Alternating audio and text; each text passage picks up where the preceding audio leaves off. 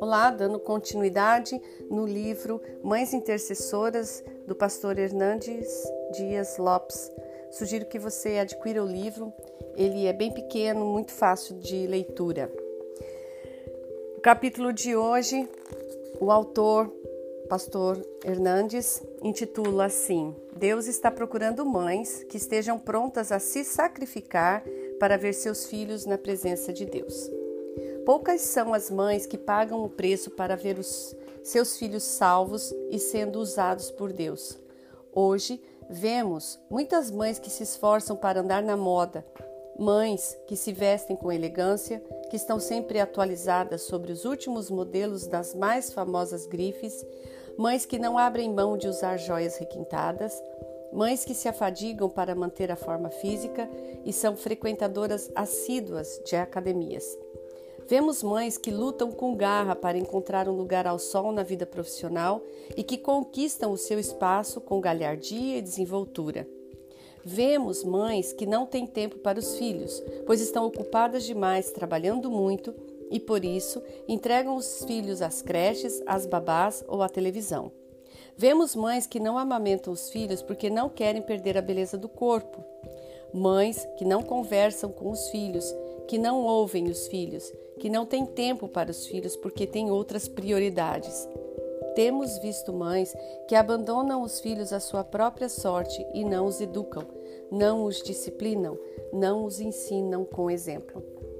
Temos visto mães que tentam substituir presença por presença, presentes, mas também temos visto mães com a alma de luto, com tristeza profunda, porque os filhos cresceram sem colo, sem carinho, sem conselho e sem direção espiritual.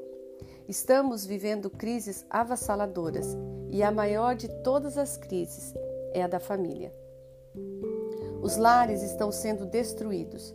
Muitos filhos estão sem rumo, sem limites, sem disciplina, sem amor, porque os próprios pais estão perdidos. Os pais estão perdendo o controle dos filhos. Os pais estão confusos e não têm mais autoridade sobre seus filhos.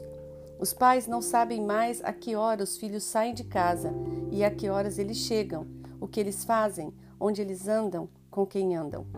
25% dos pais hoje permitem que seus filhos pratiquem sexo dentro de casa antes do casamento. Os nossos jovens estão iniciando sua vida sexual cada vez mais cedo. Aumenta dia a dia o número de adolescentes grávidas.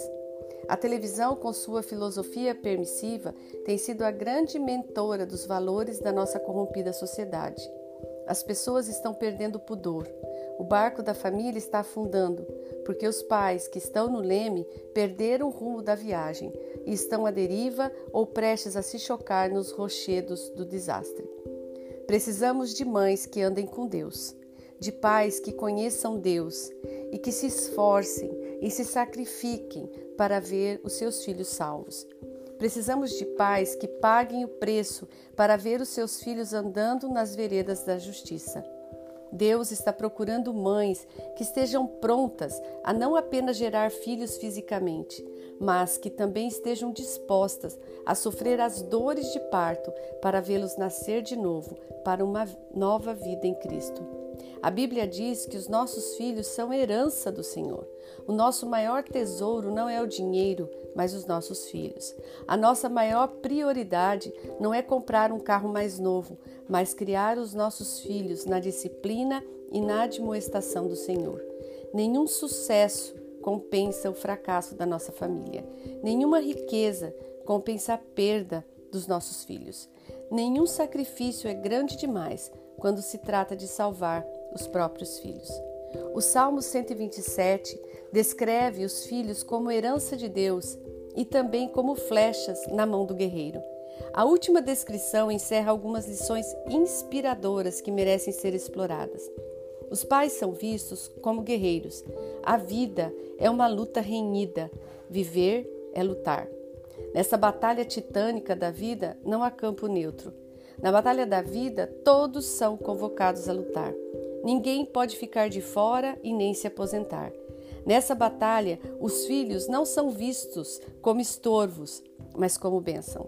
Eles são vitais para a sobrevivência, proteção e defesa dos pais.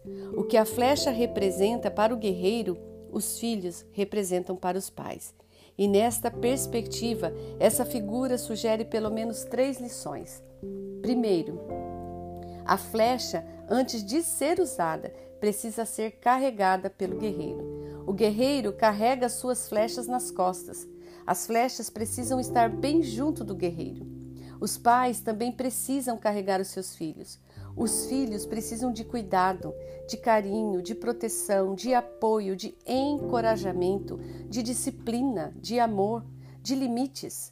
Os pais precisam suportar os filhos fisicamente, materialmente, emocionalmente, espiritualmente. Os pais não podem deixar seus filhos desamparados.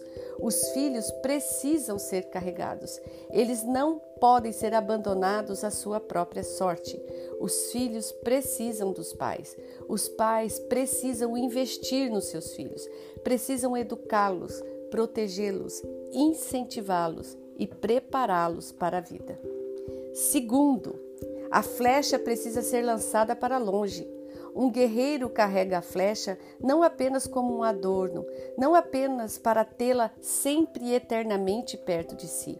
Ao contrário, ele carrega a flecha para lançá-la no momento certo. Não criamos os nossos filhos para nós mesmos. Eles não devem ser preparados para viverem sempre ao nosso redor, mas para a vida. Há um momento em que os nossos filhos vão alçar voo para longe de nós.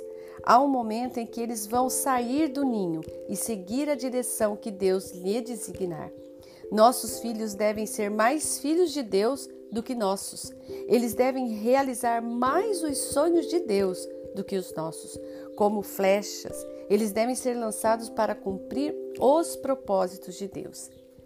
Terceira lição: a flecha precisa ser lançada na direção de um alvo específico, um destino.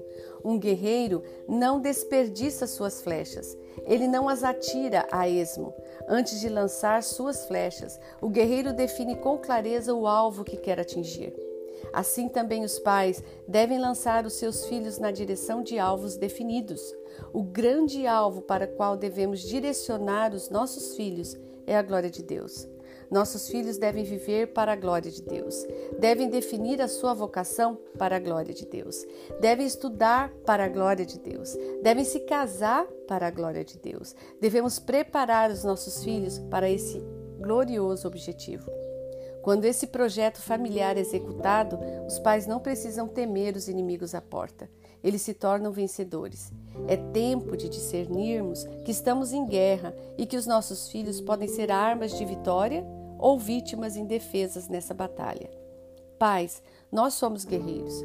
Não descansemos até que os nossos inimigos sejam derrotados. Nenhum sacrifício é grande demais quando se trata da salvação de nossos filhos. Eles merecem o nosso maior investimento. Eles vieram de Deus e devem ser consagrados de volta a Deus. Devemos doar a nós mesmos para essa sublime causa. Esse ideal é maior do que a própria vida e devemos dar a vida por esse ideal.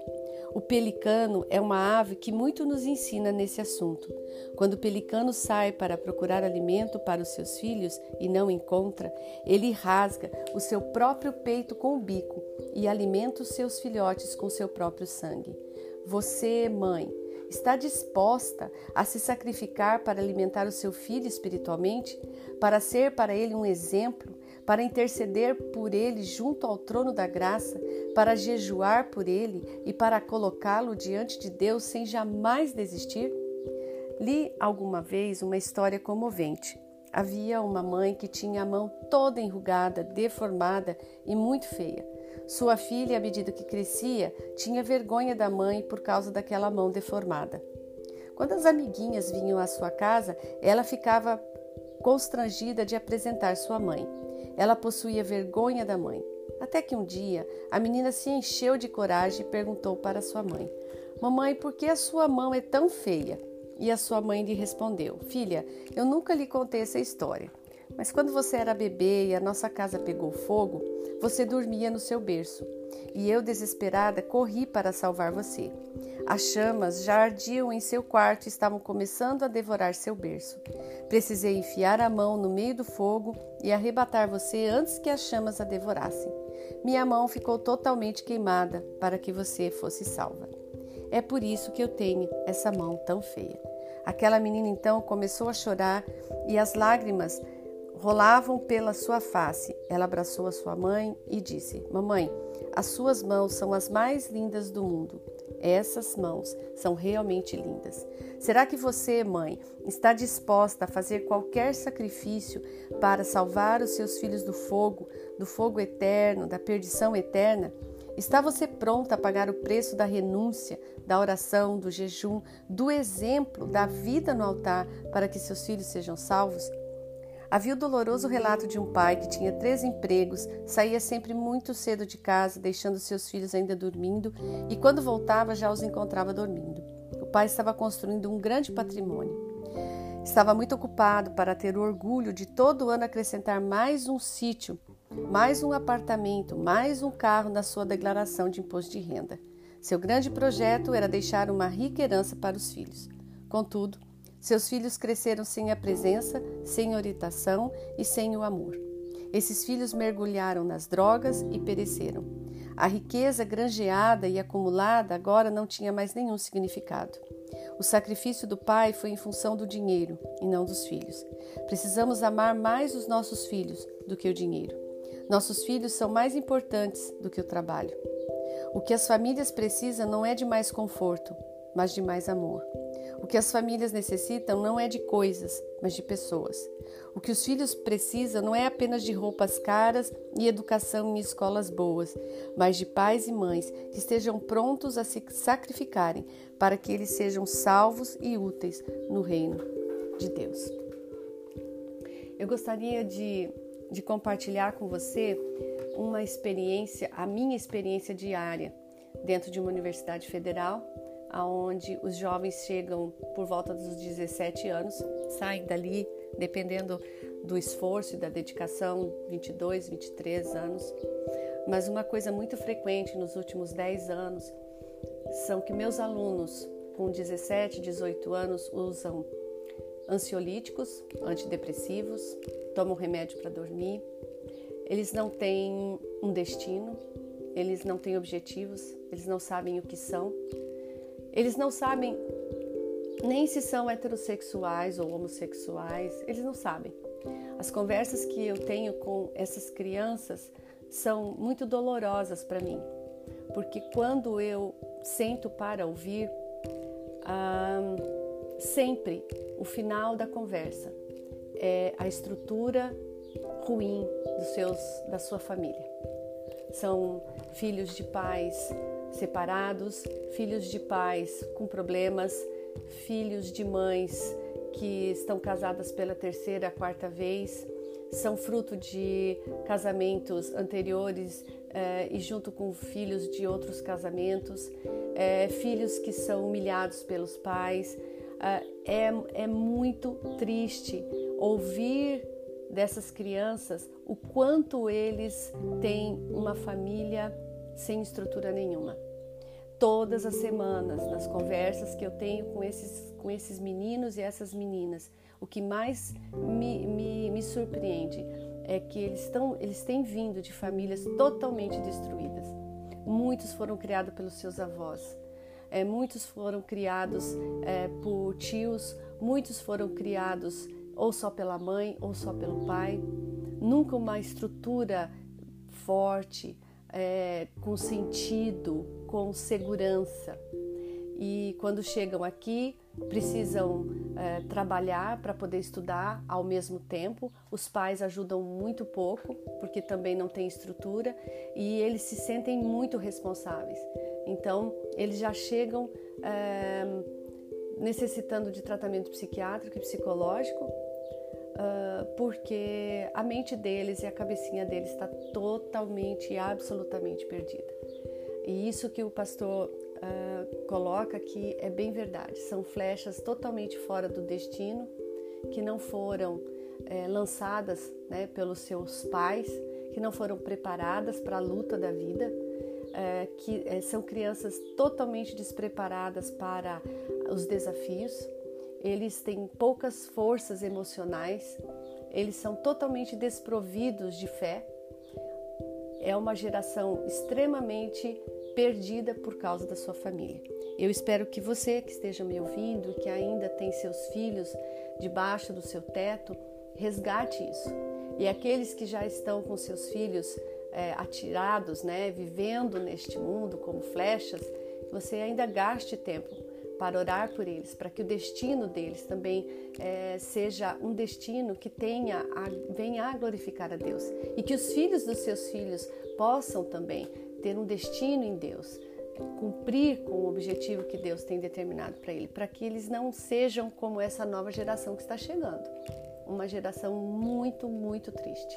Que Deus abençoe o teu coração e que ele possa também trazer seus filhos para debaixo das asas do nosso Pai. Amém.